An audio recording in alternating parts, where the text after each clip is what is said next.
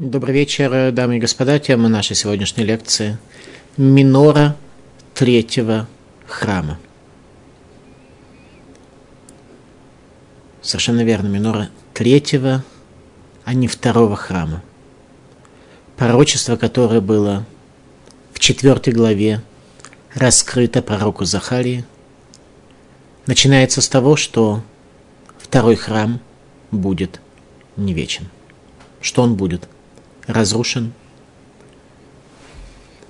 по причине беспричинной ненависти, как об этом прямо скажет пророк Захария в продолжении своей книги.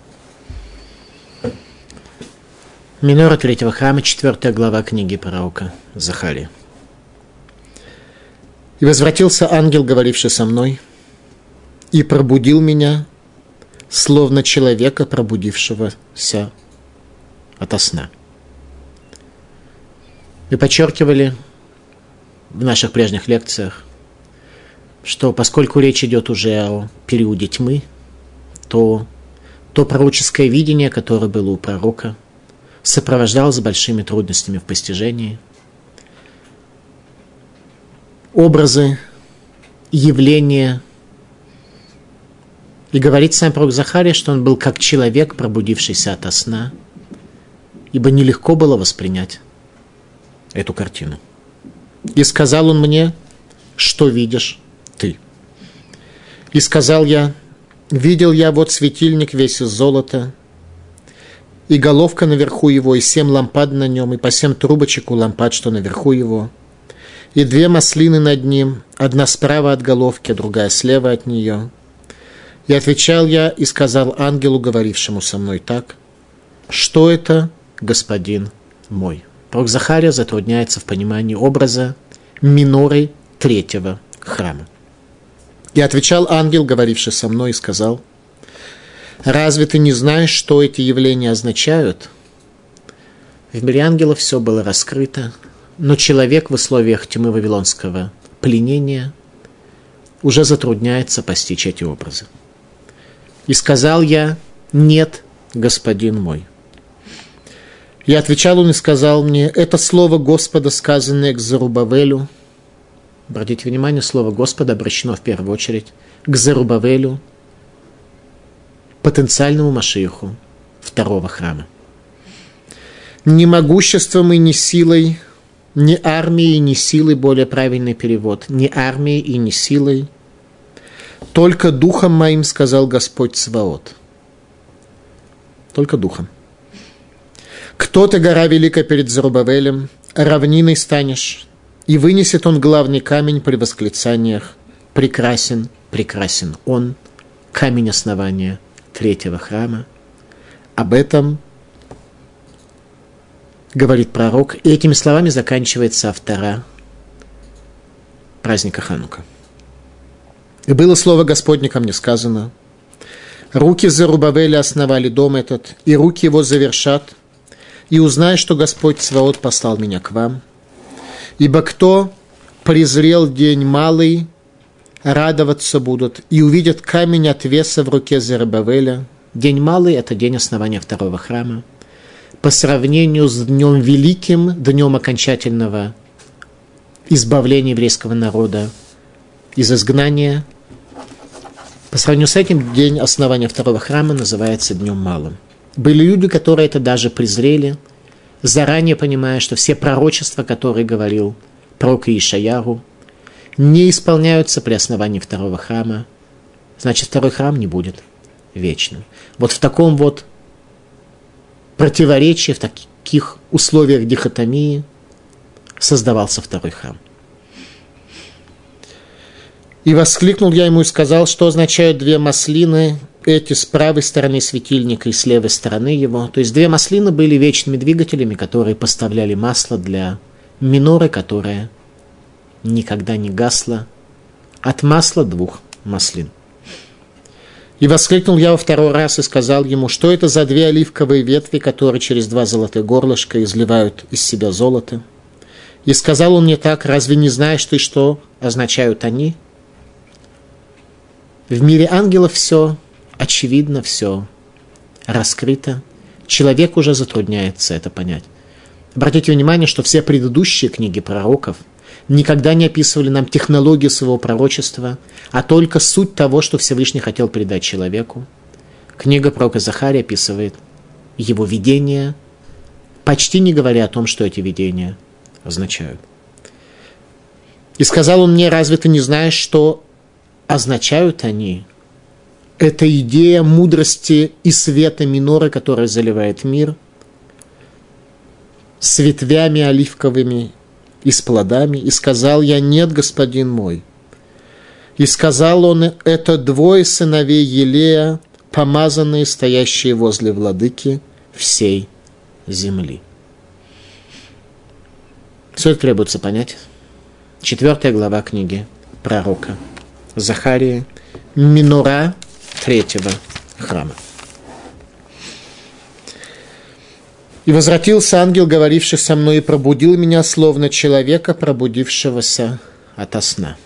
Пророк затрудняется в постижении идеи камня, оснащенного семью глазами, и находится в состоянии сна, будучи отяжеленным изобилием и динамикой образов, раскрывшихся перед ним в видении мира ангелов, которые описывает пророк Захария.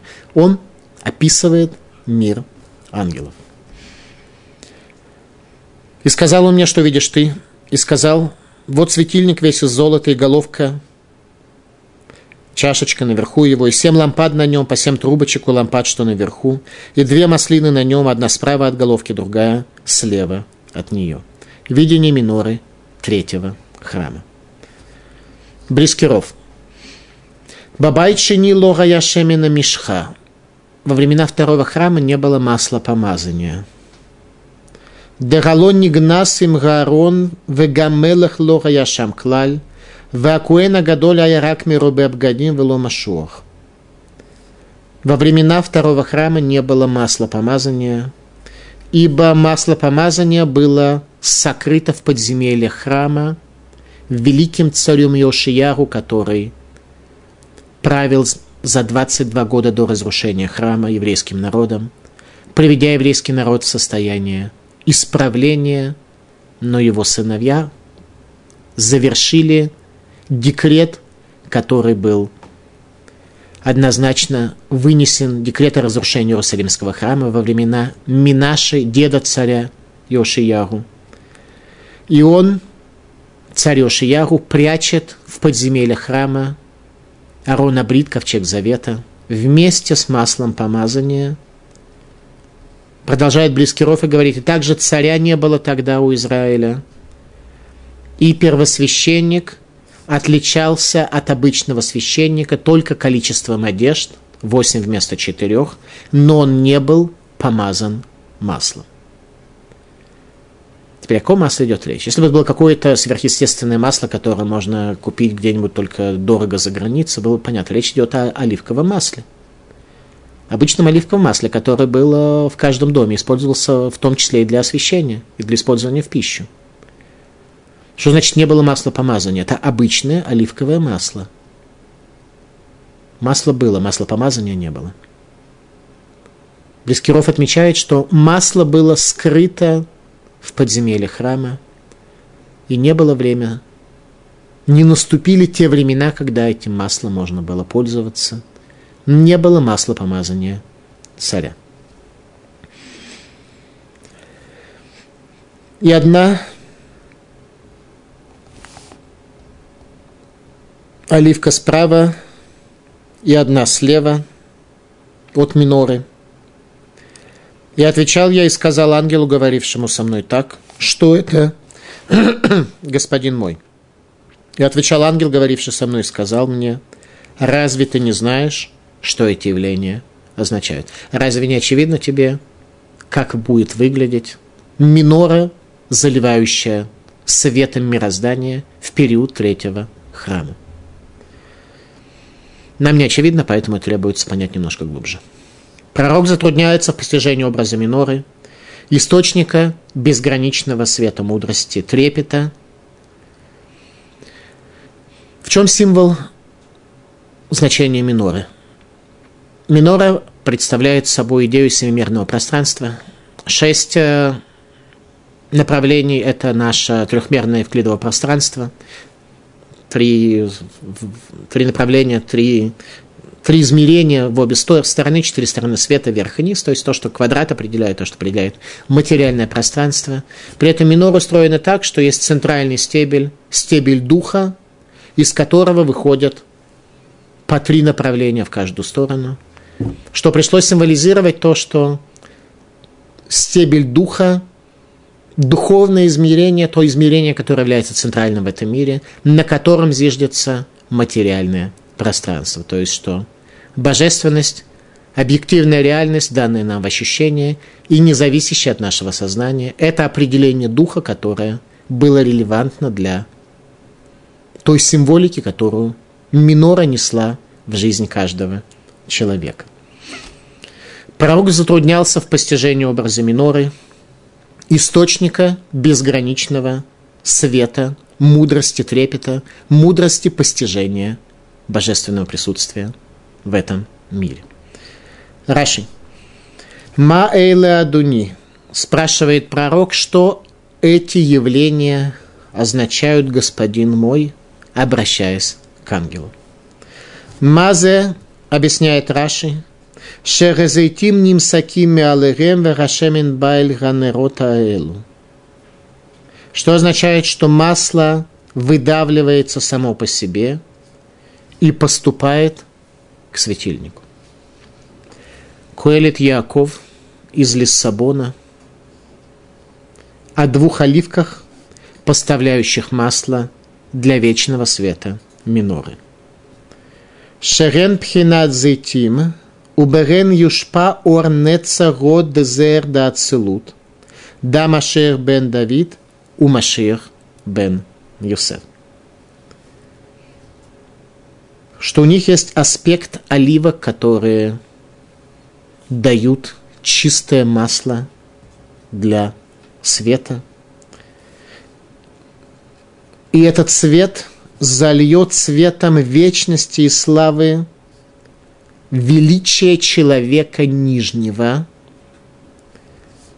Что это за величие нижнего человека? Машех бен Давид, Машех бен Юсеф. Машех бен Давид предназначен для того, чтобы привести еврейский народ в состояние Нецах, в состояние вечности. Машех бен Юсеф в состояние род, в состояние славы.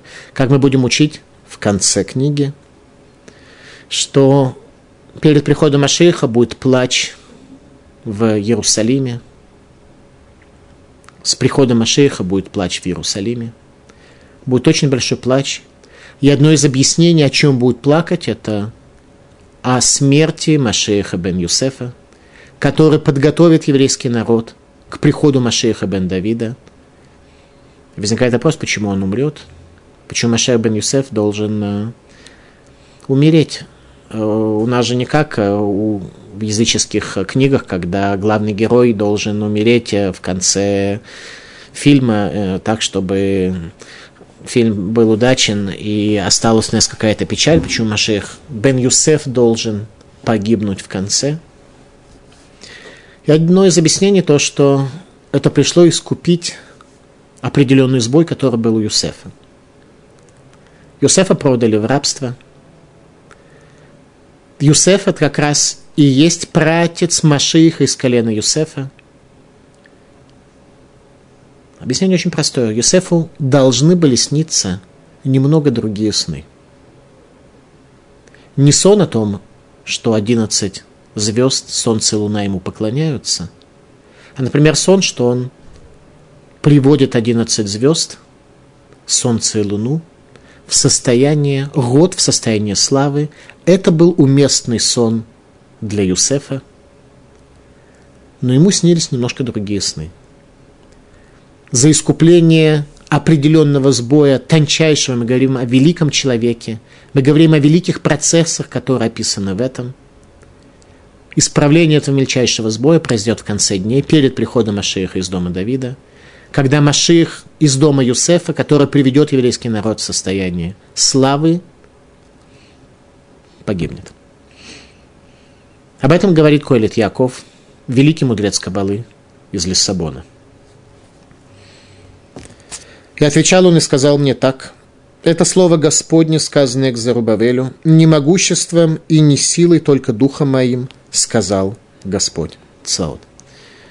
Не материей, не армией, не силой грубой, не деньгами не сможем мы не построить храм,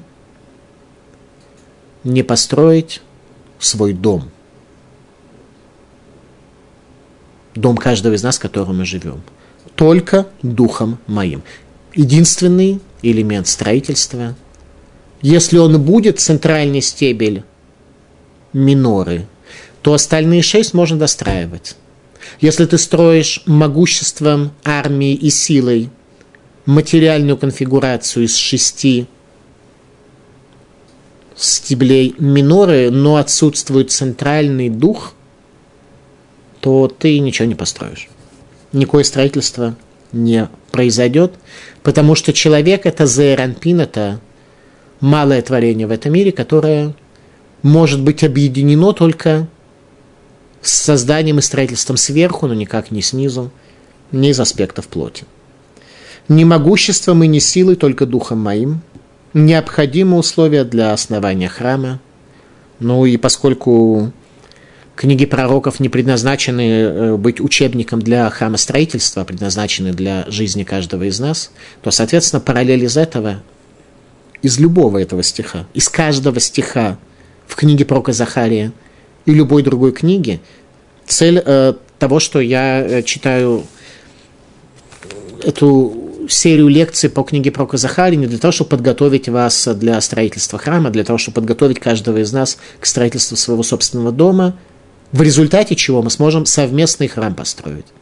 Если каждый из нас, как вояка, будет никудышный и никакого результата принести не сможет, и все дома наши будут без славы и без вечности, то ни о каком совместном строительстве речь, безусловно, идти не может. Ни могуществом и ни силой, только духом моим, сказал Всевышний, осуществляется любое строительство. Малду. Ваян вайомар алай зедва рашем аль. И ответил он и сказал мне, это слово Бога, обращенное в первую очередь к Зарубавелю. Малден, Годело, Шабаминура Газот, Миромаздава Рашем ве Веавтахато Эль Зарубавель, Шигифтех Лолимор, лобехайл Вело Бекор. Объявил ему, что эта минора является намеком на слово Бога и обещание его Зерубавелю, в чем он обещал ему не силой и не армией. Еще раз, это обещание. Это не предписание, не раскрытие истины, а это обещание. Следуй за духом, возникнет и сила, и армия.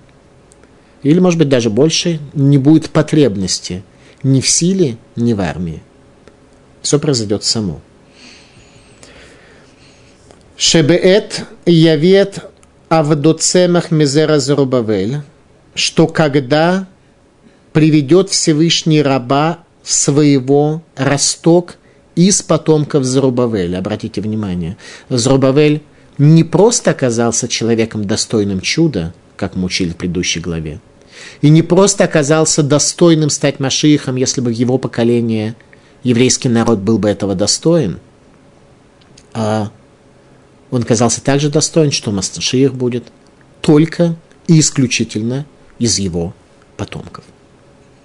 Не из потомков кого-то другого из дома царя Давида, а из потомков Зарубавеля. Это называется заслуга отцов, величие наших отцов. Астия нагаташем беблиим цаи, тогда божественное управление миром будет без посредников, без сокрытия, без механизмов, без армии, без силы. Вело марех – это непосредством даже небесных структур. Шалидезе царих хайль габер бедера что есть потребность, чтобы армия победила естественными законами. Процессы, связанные со строительством храма, будут сверхъестественными, и процессы, связанные с нашим строительством духовного дома в Израиле, будут в определенной мере тоже сверхъестественными. Если мы на это будем обращать внимание, и в направлении этого будем идти. Если не будем идти, то не помогает никакая духовно-материальная пространственная структура этого мира. Если человек никуда не идет, то ему не нужны никакие векторы и система координат. Он никуда не идет. В этом и заключается спасение. Это и есть спасение, когда не нужна будет физическая сила для достижения цели и задачи. Это и есть спасение. Об этом говорил пророк Юэль в третьей главе. «Вараях ишпохет рухи аль коль басар, и И будет после этого, и залью я дух мой на всякую плоть, и будут пророчествовать сыновья ваши и дочери ваши. Говорил пророк Юэль о третьем храме. Что тогда произойдет излияние божественного влияния в этот мир – Альколь басар на всю плоть, и плоть превратится в пророка. Тогда, конечно, не нужна будет армия. Ора Тура. Верайну шегеруло шелатид лаво азия нимшах рашемин меацмоле минора. И указали пророку следующим намеком, что латид лаво в конце дней, масло само будет изливаться в минору. То есть, на самом деле, будет достаточно двух оливок материи для того, чтобы обеспечить минору вечным светом. Влое царих литрох литорах рав, алиде басар ведам ки идбатель рабхира, веаз кимала коль арец – да Аэташем. И тогда не нужно будет много труда посредством человека из плоти и крови для того, чтобы обеспечить маслом себя и прочими элементами. Кидбателя Бахира, ибо будет отнята от человека свобода выбора. В конце дней не будет свободы выбора. То есть мудрость трепета, которую постигнет человек, приведет его к потере свободы выбора, к невозможности совершить грех. Про Кармияру, который был свидетелем разрушения Иерусалимского храма, называет храм зачастую словом «леванон», то, что обеляет наши грехи, отмечая, что любой человек, войдя в Иерусалимский храм, терял свободу выбора, ибо суть света, которая была в Иерусалимском храме, она и была сутью света – Синайского откровения. Во время Синайского откровения человек потерял свободу выбора. В храме в определенной мере атмосфера Синайского откровения наличествовала. Человек, пребывая в Иерусалимском храме, терял свободу выбора. В конце дней аз идбатель абхира. Тогда пропадет свобода выбора. Кималаха арец даат Это слова пророка Ишаяру который предупреждал за 198 лет до разрушения храма, произнес эти слова «Кимала гарцдат это Шем», что тогда преисполнится земля знанием Бога. Говорил он тогда, когда храм перестал работать в той мере, в которой он работал. Раньше, являясь Ливаноном, являясь местом связи между высшими и нижним миром. Таилим, пророчество царя Давида. Шибехи Иерушалаем это Шем, Галилуй Лукаих Цион. Восхвали Иерусалим Бога, восславь Бога Циона. Комментатор отмечает, что эти слова не просто так сказал царь Давид, чтобы нам было на какие слова песенки складывать, а что это пророчество о будущем, пророчество о конце дней. Эми Кадавар. о проекции этого пророчества на времена второго храма и, соответственно, в какой-то мере на наши дни. Еще раз наша лекция «Минора третьего храма». Возникает вопрос, была ли какая-то проекция этого пророчества в отношении миноры второго храма или в отношении второго храма вообще. Эми Кадавар, Нацив из Воложен. А проекция этого пророчества на времена второго храма. Рейньян Шинива, Кебабейт Шини, Итхазе Кор Пилпула Шельтура, Им Шева Хохмота Мюрмазот Бекоа Минура, Вешева Нерутея. Пришло меня это научить, что пророчествовал пророк Захария о том, что во времена второго храма усилится сила глубины изучения Торы, то есть то, что называется устная Тора, Талмуд, с семью мудростями, которые, на которые намекает сила миноры и семи ее свечей. Почему в миноре действительно семь свечей? Еще одно из значений, как объясняет нам Эмика Давар, это пришло намекнуть на семь мудростей, которые подчинены постижению и изучению Торы и пониманию того, что она нам приносит. Еще раз. Второй храм. Те пророки, которые были свидетелями основания второго храма, говорили о его разрушении – Зачем тогда был нужен второй храм? Чтобы еврейского народа в период тьмы греческого и подавления ценностей римского изгнания было время, когда могла бы заложиться Мишна и позднее Талмуд. Второй храм был предназначен для того, чтобы устное учение, понимание Торы смогло развиться в этом мире методом пилпуля, методом глубокого анализа и постижения – и это произошло. Предназначение второго храма было исполнено. Пророк Миха. Егид леха адам матов умар Ашем дуреш мимха ки масот мишпат веарават хесет верацна лехет эмелокеха. Скажет тебе человек, что хорошо, что хорошо вообще и что хорошо для самого человека – Ума Рашем дуреш мимха, и что Всевышний от тебя требует. Всевышний от тебя требует то, что хорошо. Божественное служение не предполагает какое-то унижение, уничижение духовной форме человека, а наоборот то, что хорошо. А сот мишпат – жить по суду, по закону, по правде. Ваарават хесед – и любить милосердие. Вацнелехат – и в скромности идти с Богом. Этот принцип, наверное, в высшей степени актуален на сегодня. А сот мишпат, если ты будешь жить по суду, по закону, любить хесед и в скромности, в стремлении идти, то в результате ты будешь идти с Богом, а не окажешься один, раздираемый своими экзистенциальными проблемами одиночества. Кто ты, гора великая, перед Зарубавелем, равниной станешь? И вынесет он главный камень при восклицаниях. Прекрасен, прекрасен он. Камень, превращающий гору в равнину.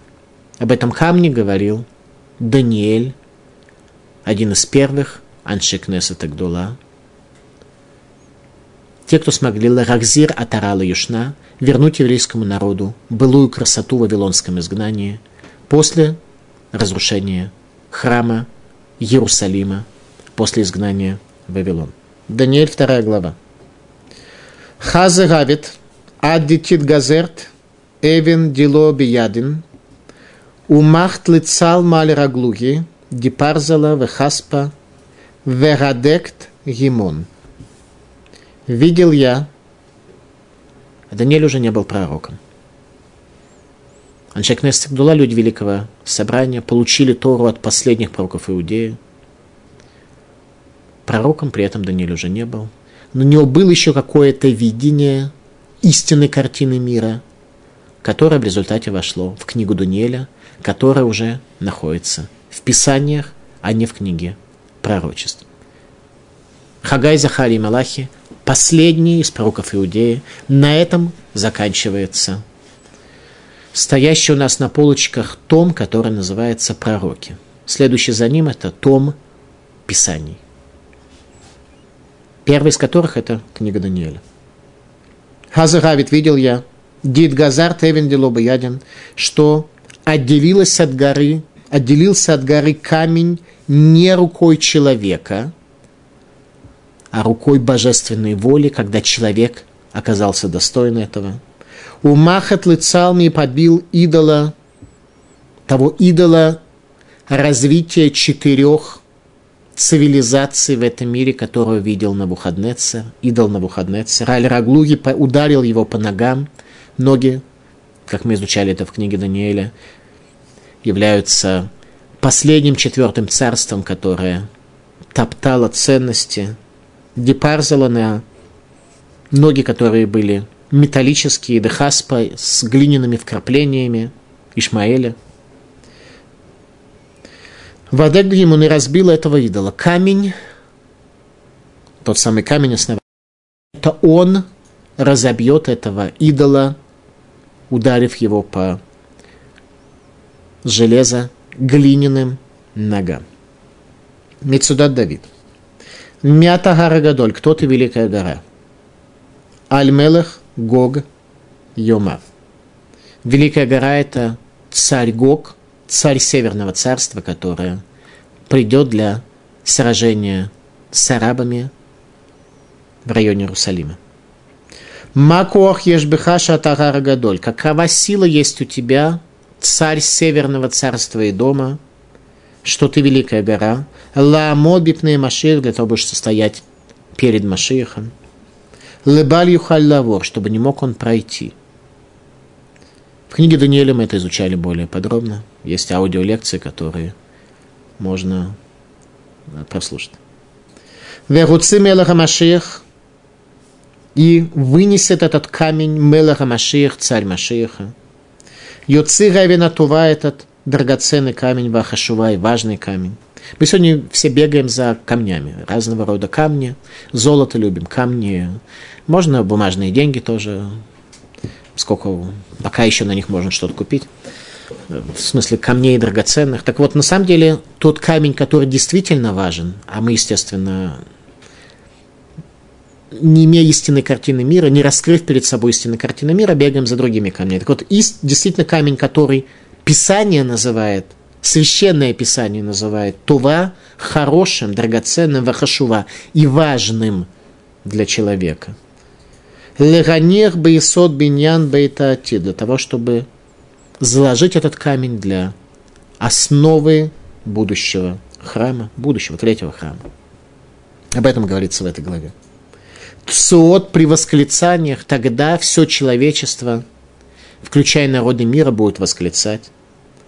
Азм и Шама, Коль Гамая, Шер Кулам Яну Ваямру, тогда мощный голос народов скажет и отметит, Гинейла Ревина Заешлахен, действительно этот камень есть у него. Такое свечение, такая слава, такая милость. Кии тува хашува адмот, ибо ценен этот камень и важен безгранично. Это то, что скажет все человечество. Сефер Аликутим. Миатагара Гадолев Незарубавель. Кто ты, великая гора? Злого начала, царство Гога и Магога, царство и дома, стоящее перед Зарубавелем. Говорит Сефер Аликутим Тавинзе, попытайся понять. Очень мягко к человеку, который затрудняется с пониманием. Пытайся понять. Бесод Машам Рурзаль – в тайне того, что сказали мудрецы, благословенной памяти.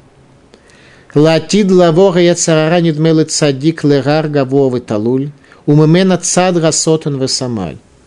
Что в будущем, когда все раскроется перед человеком, когда человека не надо будет уже ничему обучать, когда истина будет видна невооруженному глазу человека, А Ецара недмелы цадик лыгар гавовый талуль. Тогда злое начало будет раскрыто человеку, покажется человеку, как великая и обрывистая гора.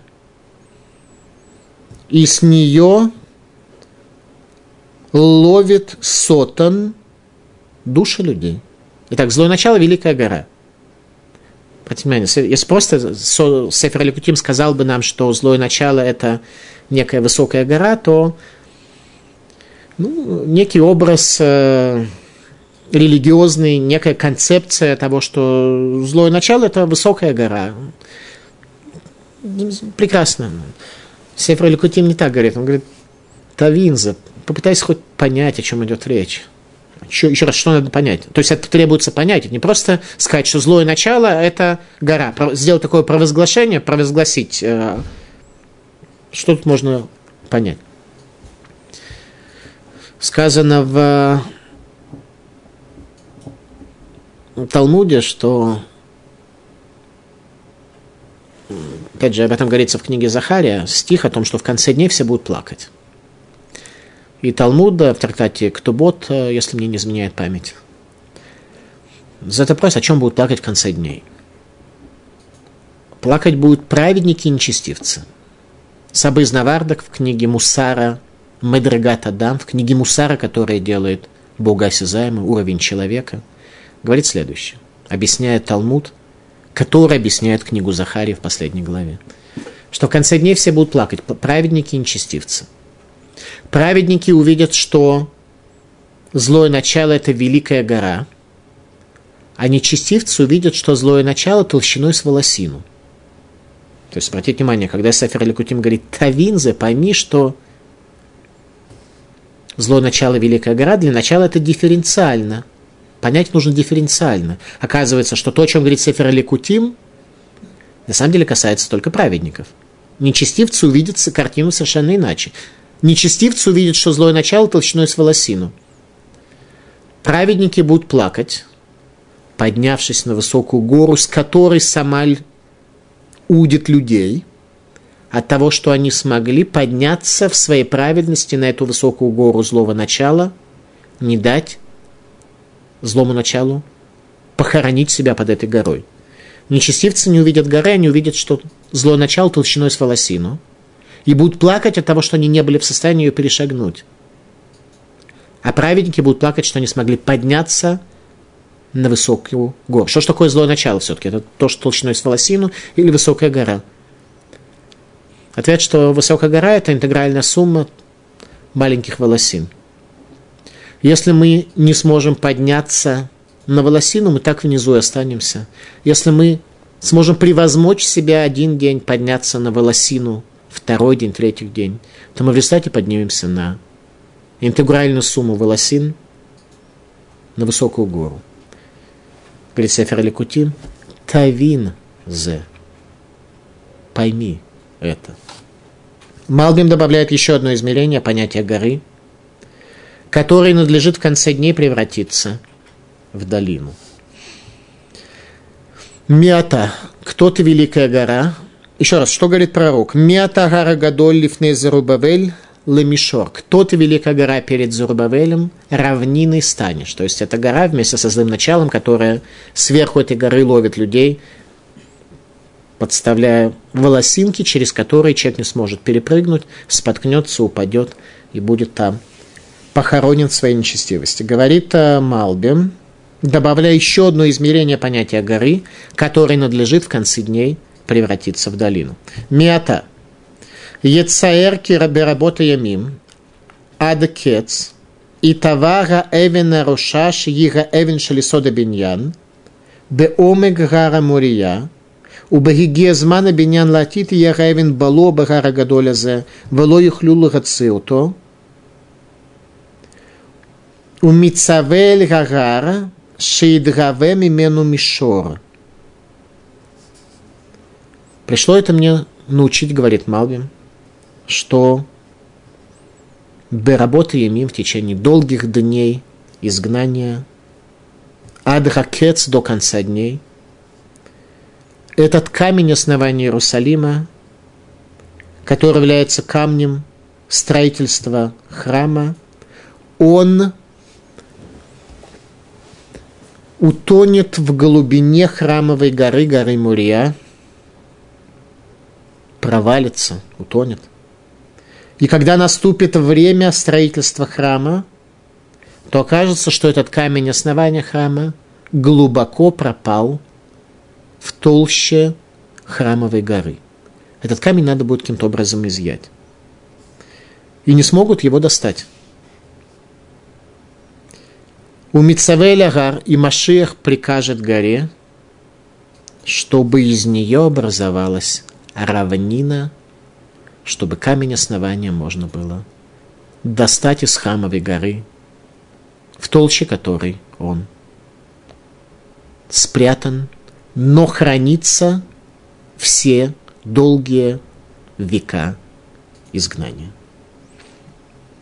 Вегоцед гевен гарошат сот хен хенла, и вынесет он камень основания с восклицанием «Прекрасен, прекрасен он». Это восклицание будет во всем мире, сказано всеми народами,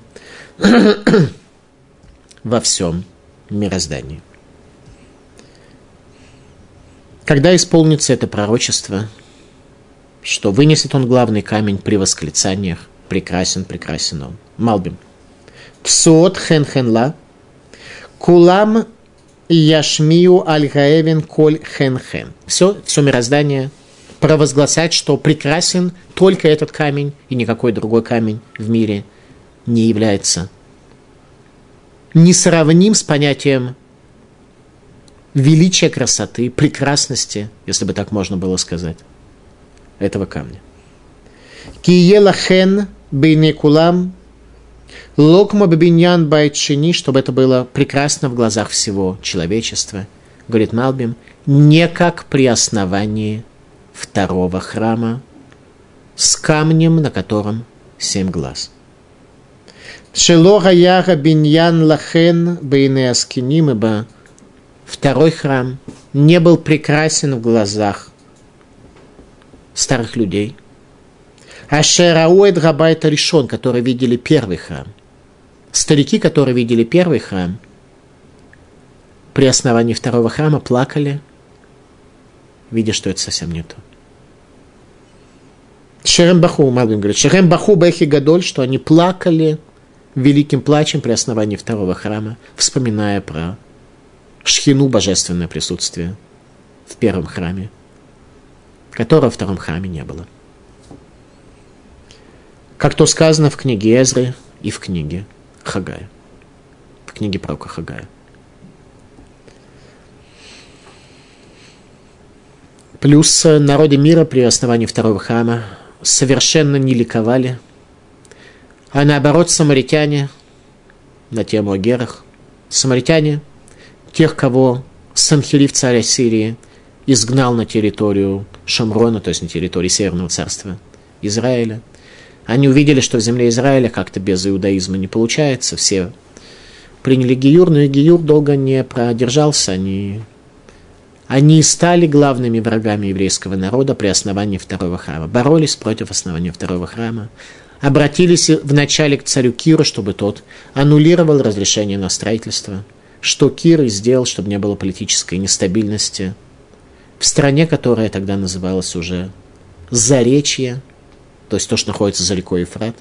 Земля Израиля, Иудея стала называться Заречье, провинция Персии.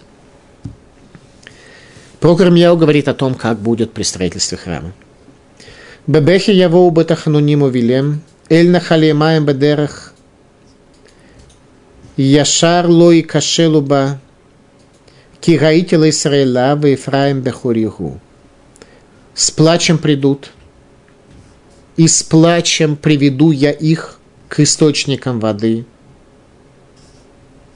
прямой дорогой – не будет преткновения у них, и буду я Израилю отцом, и Ефраим первенец мой. Люди придут с плачем к строительству храма. Их плач будет очень многомерен.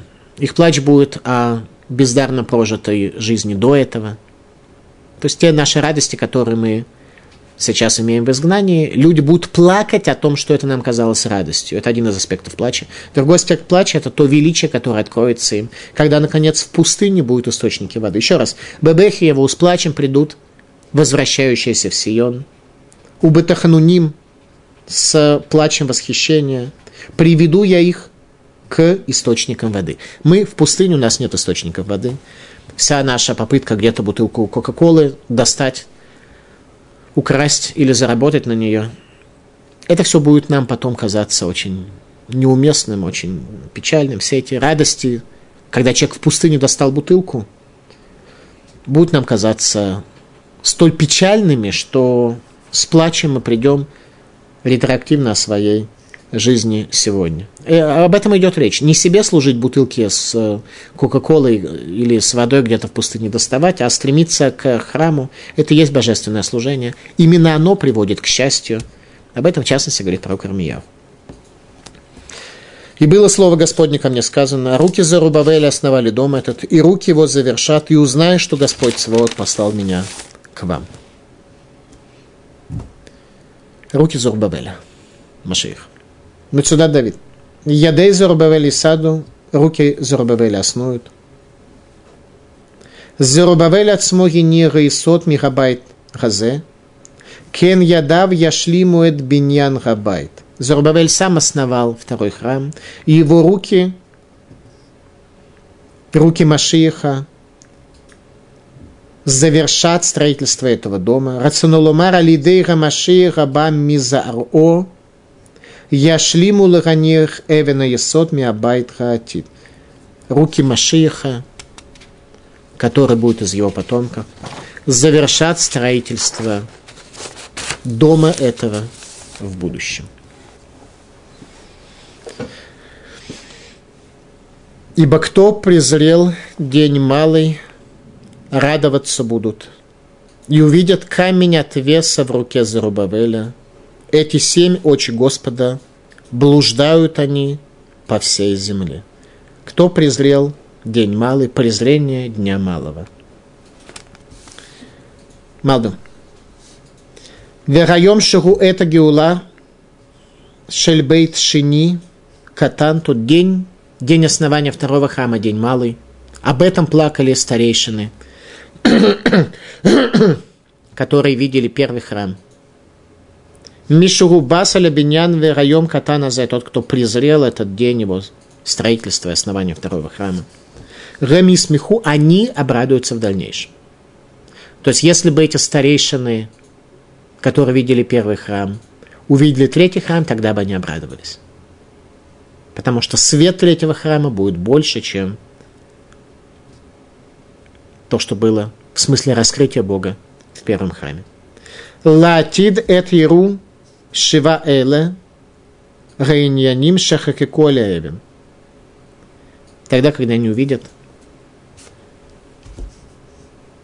Эле Инаим, эти глаза, которые выгравированы на камне, они раскроются, божественное провидение строится перед человеком так, что чудеса исхода из Египта померкнут по сравнению с чудесами окончательного избавления. Илкут Шимони. Кими базлы йом катнут, кто презрел день малый. Амара Аби Лезер. Мигарам цадиким шеид безбезу. Шульханам латид лаво. Катнут ширай табам. Шило гимину бакодыш буругу. Илкут Шимони. Актуально для нас небывалым образом – Амара Абелезер. Кто причинил праведникам то, что стол их в будущем мире, в мире душ, будет э, пустовать. На их столе, что является символ заслуг человека в будущем мире, стол будет слегка пустоватый. Катнут малость их, Шерайтабам, которая была у них при их жизнях, речь идет еще раз о праведниках, тех, кто удостоились стола в будущем мире. Есть энное количество людей, которые со смертью не удостаиваются будущего мира и стола. Они праведники, они проходят очищение геномом от тех недостатков, которые у них были, и они получают свой стол. У каждого на столе то, что они заслужили своей жизнедеятельностью в этом мире. Кто причинил праведникам, что на их столе пустовато в будущем мире? Ибо не то, что будущий мир это не есть функция того, сдал экзамен, суд прошел, будущий мир получил, вот тебе в будущем мире. У каждого свой будущий мир. Поэтому будущий мир называется словами Ган Эден, Эденский сад, что пришло меня научить тому, что сад у каждого свой. Вот ровно столько, сколько ты вкладывал в Ган Эден в будущий мир, столько ты и получишь. Поэтому я и сказал, что когда человека будет судить, то будет показан ему фильм, видеозапись всей его жизни, и внизу будет график его мотивации. Вот там график мотивации это и есть то, что ты откладываешь в будущий мир. Те добрые дела, которые ты делаешь, какова их мотивация? Всецело связанная с этим миром, она умирает и хоронится вместе с э, умершим. Духовная составляющая, вот она откладывается на будущий мир. Так вот, э, Илкут Шимони говорит, сказал Раби Леза, что привело человека к тому, что пустует его стол, катнут малость человеческая, которая была у них в этом мире, что они не поверили во Всевышнего. То есть жили, еще раз, о праведниках идет речь, у которых стол есть которые себе стол э, обеспечили в будущем мире. О них идет речь, что на столе у них немножко пустует, если они недостаточно осязаем перед ними был Всевышний в этом мире. В 20 веке учением, раскрывающим осязаемость Бога, является мусар. На Толдотру можно приобрести книги Мусара, уровень человека, Мусар Навардак и новая книга, основы знания дома учения Кельма, автором Машгих из Ломжа Раф Розенштейн, основы знания. Шева Эйлейны Хашем, Рема Мишутатим Бахолярец, семь этих глаз Всевышнего, которые наблюдают за всей землей. Малбим. Мишутатим бахолярец, дословно рыскают по земле, не знаю, как это сказать, наблюдают за всей землей, эффективно и актуально. Шаз ежге рашгаха несит, протит, что тогда будет наблюдать Всевышний над этим миром, и его проведение чудесным образом коснется каждого прата, каждого частного человека.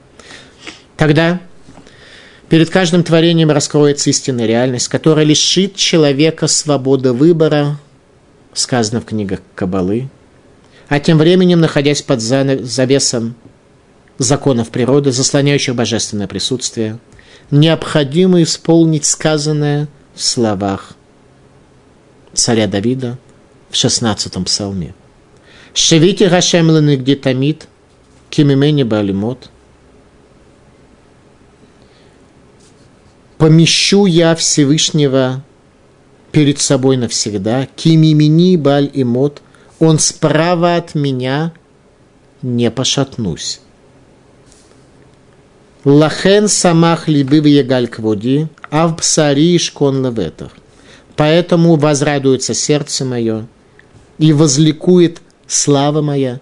В такой ситуации слава у человека появится, если он не будет, как зверюшка, бегать, где бы только бутылку вод, водки, воды, кока не знаю чего, водки в пустыне, раздай бутылку водки в пустыне.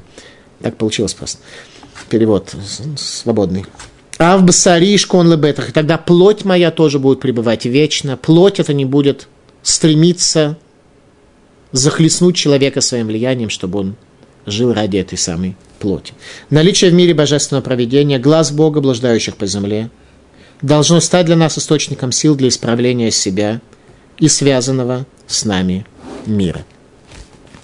И воскликнул я и сказал ему, что означают две маслины, эти с правой стороны светильника и с левой стороны его. И воскликнул я во второй раз и сказал ему, что это за две оливковые ветви. Пророк Захария затрудняется с пониманием образа минора. И сказал он мне так, разве ты не знаешь, что это означает? И сказал я, нет. Господин мой. И сказал он, это двое сыновей Елея, помазанные, стоящие возле владыки всей земли. Это помазанники Всевышнего. То, чего не было во втором храме. Что и показывает нам, что это минора третьего храма. Пророк в очередной раз затрудняется постичь значение показанного ему образа миноры с двумя сыновьями Елея возле владыки всей земли. Радак. Уберемес Вамарло Шаэлышны Бнейцгар Деганавир и Винчуа. Говорит Радак. Намеком было сказано ему, что это двое сыновей помазания, и пророк понял ответ. Раша. Шнебне Ицгар, Кируна и Малхут, царство и Киуна. Ганим Шахим Бешемена Мишха. Это то, что приводит к тому, что масло помазания по отношению к ним применяется. Первосвященник и царь. Ромдим алядон колярец, и они стоят возле владыки всей земли. Левакеш мелифанав, просить перед ним. Лерахзирает гдулатам, вернуть их величие.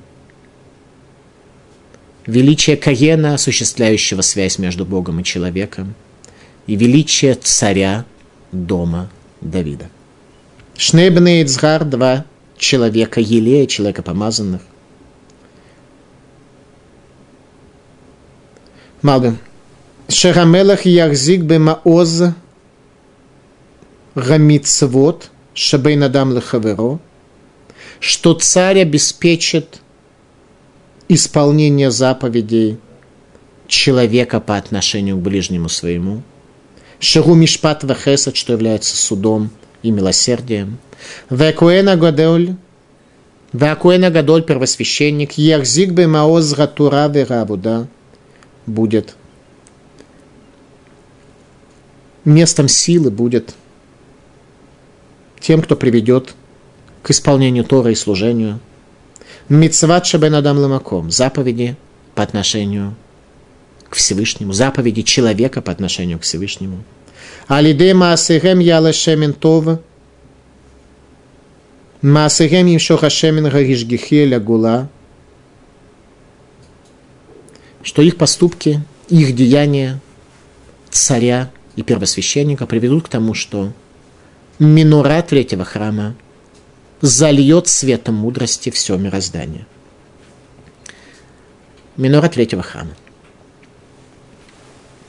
минора второго храма. Во втором храме тоже была минора. Ее символ – это герб государства Израиль. Минора второго храма каждый день заполнялась новым маслом. Это масло сгорало, кроме как в Хануку. И когда государство Израиль было основано, то решили в качестве герба использовать минору – как точно выглядела минора. Из описания, которое мы имеем в Талмуде в трактате Миноход, минора стояла на треножии и имела такие э, изогнутые свечи. Для того, чтобы сделать минору, отцы-основатели государства Израиля решили в качестве примера воспользоваться изображением миноры, которое было найдено в Риме э, возле ворот Юпитера. Там минора стояла на тяжелом основании, и, соответственно, это вошло в герб государства Израиля. Теперь, если мы посмотрим на это основание, даже на тех э, наших документах, туда дзут, то мы увидим, что там есть такие ячейки, на которых изображены драконы, символ Рима. Символ Рима. Одно из э, объяснений, которое можно с исторической точки зрения получить, как вот это вот римскоязыческое изваяние оказалось в основании миноры, гербе государства Израиль сегодня, что и подчеркивает проблематику нашего сегодняшнего состояния. То, что когда минору, которая была взята в плен в качестве трофея в земле Израиля, перевозили на корабле, то, возможно, треножие сломалось. Оно не представляло для римлян особого значения, и они воткнули эту минору в свое римское языческое основание, и таким образом изобразили это возле ворот Юпитера в Риме. Соответственно, сегодня это герб Израиля, что подчеркивает наше состояние. Основа римская, основа с языческими драконами, символ змея, смешения добра и зла, символ Рима, центральная идея которая была произнесена Исавом. Вот я иду умирать. Зачем мне первенство? Хазаль отметили, что суть утверждения Исава была фундаментальная. Будущий мир и его ценности для меня неосязаемы. Я живу не этим, а только настоящим миром, который можно почувствовать. Это и есть фундамент минор, его основания, то, что на наших тудадзутах граждан Израиля отмечается. И несчастная минора является пленницей вот этого вот фундамента, этой основы четвертого изгнания Исава, в котором мы находимся сегодня. Это минора второго храма, описывающая нашу проблематику. Спасибо за внимание.